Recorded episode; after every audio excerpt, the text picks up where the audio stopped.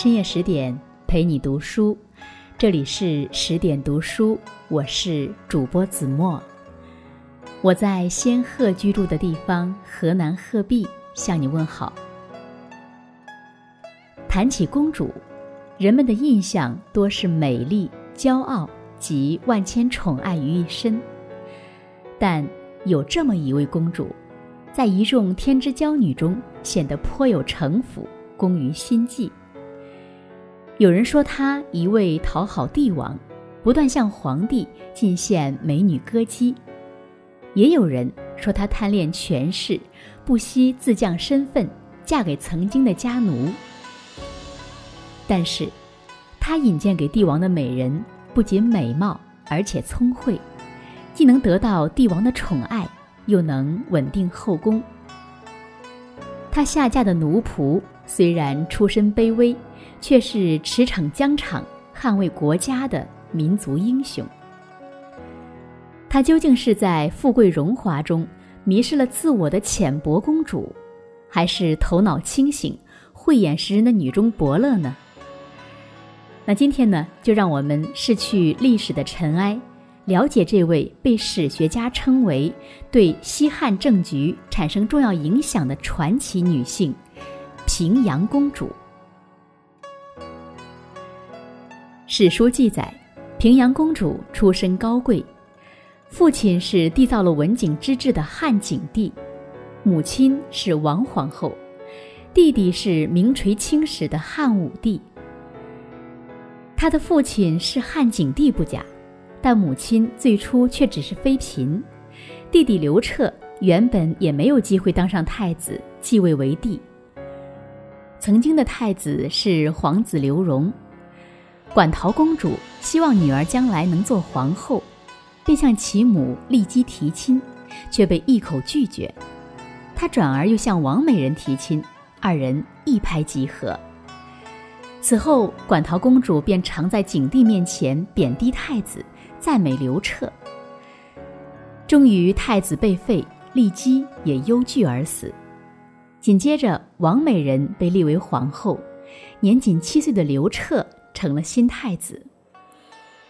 彼时的平阳公主尚且年幼，但这一切都被她看在眼里，记在心里。骊姬曾经很受景帝宠爱，但她在盛宠之下失去了本心。变得飞扬跋扈，连皇亲国戚也不放在眼里，终于下场凄凉。人一旦迷失自我，生活处处都是万丈深渊。此后数十年，平阳公主始终在权势中保持清醒，既不逾矩，又不揽权。这种内敛谦和的行事作风。在同时期，馆陶公主的衬托下更为凸显。馆陶公主地位也很显赫，但她贪恋权势，不仅挑拨景帝废太子，还纵容女儿在后宫大行巫蛊。他的私生活更是混乱，六十多岁还与十八岁的美少年董衍私通。历史学家蔡东藩感叹：“独轮伤化，至此极矣。”反观平阳公主，史书记载她从不干政，虽然三次守寡，私生活却始终清白自持。菜根谭有这样一句话：“此心常看得圆满，天下自无缺陷之世界；此心常放得宽平，天下自无险策之人情。”一个人拥有什么样的心境，就会拥有什么样的生活。许多女子如馆陶公主般，在生活中迷失了自我，拥有的越多，越觉得不够，终于在贪得无厌中变得面目全非。只有少数成熟理性的女子，能像平阳公主一样，用清醒的态度审视人生。她们明白。真正的圆满来自内心的谦和与包容，铺张蛮横往往是虚张声势，内心充盈的人才能做到谦恭有礼、恬淡无争。这么一位谦和稳重的公主，却被议论为贪恋富贵，主要原因就是她屡次向汉武帝进献美人。妖媚常能惑主，这可不是一个贤德公主所为。表面看起来似乎的确如此。她先是趁武帝来府中做客时，献上歌姬卫子夫，此女日后平步青云，成为皇后。又在卫子夫年老色衰后，引荐倾城佳人李夫人，武帝也是宠爱无比。其实所谓献美邀宠，不过是平阳公主积极掌握命运的方式罢了。她虽显贵。可一旦失去帝王宠信，命运倾覆就在旦夕之间。何况他引荐的美人不仅有貌，而且有德。卫子夫虽然出身歌女，却被平阳公主调教的宠辱不惊，温良谦恭。为后三十八年，将后宫打理得井井有条。被冤枉谋反后，更是以死明志。平阳公主引荐的李夫人也极有智慧，她深知武帝是爱恋自己的美色，无论皇帝如何许诺，也不让其看见自己临死前的憔悴病容。果然，武帝对她怀恋不已，追封皇后。历代向皇帝献美的人很多，可能做到如平阳公主一般有识人之明。所见美人皆是内外兼修的，却是寥寥无几。几代之后，杨阿公主也将府上调教的歌姬赵飞燕、赵合德献给汉成帝。赵氏姐妹入宫后却作恶多端，她们不能生育子嗣，便残害其他有孕的嫔妃，被贿赂后又干涉朝政。怂恿皇帝立侄儿刘欣为太子。成帝最后因纵欲死在了他们的床榻之上。追风筝的人中有句经典台词：“罪行只有一种，那就是偷盗。当你杀害一个人，你偷走一条性命；当你说谎，你偷走别人知道真相的权利。”为了实现自己的利益，有的人可以毫无顾忌地偷走他人的幸福与权利。只要能够得到皇帝欢心，杨阿公主才不在乎自己推荐的美人究竟是有德还是无德，也不管自己的所作所为是否会祸乱朝纲，置万民于水火。平阳公主却绝不如此，她积极作为。不做任人摆布的玩偶贵妇，却也始终清醒，保持着皇家公主应有的高贵与胸襟，有所为亦有所不为。信奉的是共生共赢，既要利己又要利人，而非人不为己，天诛地灭。平阳公主一生有过三任丈夫。最著名的一位，出身也最卑微，他就是大将军卫青，公主府曾经的骑奴。《史记·卜术》记载，正在寡居的平阳公主和人讨论，列侯中谁最适合做她的新丈夫，众人都说是卫青。平阳公主笑道：“这怎么行呢？他以前可是骑奴，如今……”竟要成为我的丈夫吗？旁人又说，卫青已今非昔比，自己战功赫赫，姐姐又贵为皇后，三个儿子也都被封侯，门第显赫，堪配夫人。一番话说动了平阳公主，决定下嫁卫青。个人的情感总是淹没在历史的尘埃中，单从这段记载看。平阳公主实在有些势利，因为贪恋卫氏一门的鲜花着锦，竟不顾身份下嫁顾仆。平心而论，公主选择卫青，当然有现实层面的考虑。此时正值汉匈大战，皇帝的姐姐下嫁功臣，符合武帝与匈奴血战到底的军事部署。果然，消息传到宫中，武帝大悦，当即允婚。平阳公主早已不是情窦初开的少女，与其轰轰烈烈、历经波折，她更希望自己的爱情水到渠成，被人祝福。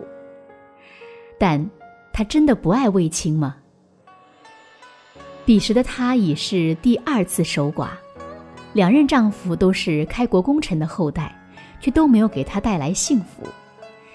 第二任丈夫更是死得难堪，她是畏罪自杀。因为与父亲的贴身侍女通奸，平阳公主也曾孤灯挑尽未成眠。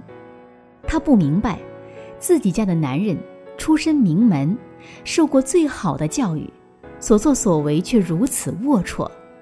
天下究竟有没有重情重义的好男儿？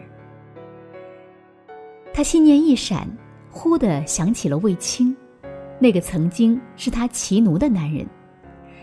不开心的时候，他曾牵着马，陪自己去郊外散心。见女主人逐渐开怀，这个有着温和清澈眼神的少年也笑了，脸微微红着。谁能想到，他日后会成为威风凛凛的大将军呢？但卫青就是做到了。龙城之战、漠南之战、漠北之战。这个男人带着全体大汉子民的期望，一次次的重创敌人，匈奴终于不敢南侵。他们悲伤吟唱：“失我胭脂山，令我妇女无颜色；失我祁连山，使我六畜不翻稀。”从此，大汉王朝的公主再也不用去千里之外和亲。可卫青。依旧那么谦逊，尽管他比任何人都有资格骄傲，他不怕别人分走皇帝的信任，一再推荐贤臣。武帝要群臣向他行跪拜之礼，大臣汲案只肯行依礼，他不仅不怪罪，反而常向汲案请教。他是山一样的男子，豪迈而稳重，不声不响地护卫着大汉疆土。也只有这样的男子，能让成熟理性的平阳公主怦然心动。朱德庸说：“爱情就是男人和女人之间闭着眼睛的游戏。如果有一个人睁开了眼睛，游戏就结束了。年少时的恋情可能的确如此，带着对恋人的美好幻想前进。一旦幻想破灭，爱情也就寿终正寝。但这番话对平阳公主已不再适用。成熟女人的爱情可以热烈，却不能盲目。她们清醒的知道，世上没有完美无缺的男人，正如自己也做不到无可指摘。但只要彼此欣赏，互相包容，爱情就能如醇酒般遇久弥香。平阳公主当然知道卫青出身低卑，她也不会像一般贵公子那样讨女儿家欢心，但他欣赏卫青，爱慕卫青，这就够了。剩下的就是勇敢牵起对方的手，好好过完这一生。可惜多年之后，卫青还是先他一步离开人世。平阳公主执意要与卫青合葬。她用这种方式与这个山一般的男人永不分离。史上曾有过许多著名公主，她们或美丽，或骄傲，璀璨如星。相比之下，平阳公主似乎并不那么引人注目。但细细品味，她却凭着自己的智慧与理性，散发着独特光芒。主持人杨澜说。我们虽然不能控制风的方向，但却可以调整帆的方向，达到胜利的彼岸。平阳公主出身显赫，却也躲不开生老病死，人生无常。但她始终以清醒的态度审视人生，既没有在繁华中迷失自我，又没有随波逐流、任人摆布。每一次挫折都让她更明白未来的路该怎么走。清醒面对人生路上的风雨，不迷失，不盲从，不放弃，不沮丧。平阳公主用一生演绎出了成熟女性的最佳状态。深夜十点陪你读书，更多美文请继续关注十点读书，也欢迎把我们推荐给你的朋友和家人，一起在阅读里成为更好的自己。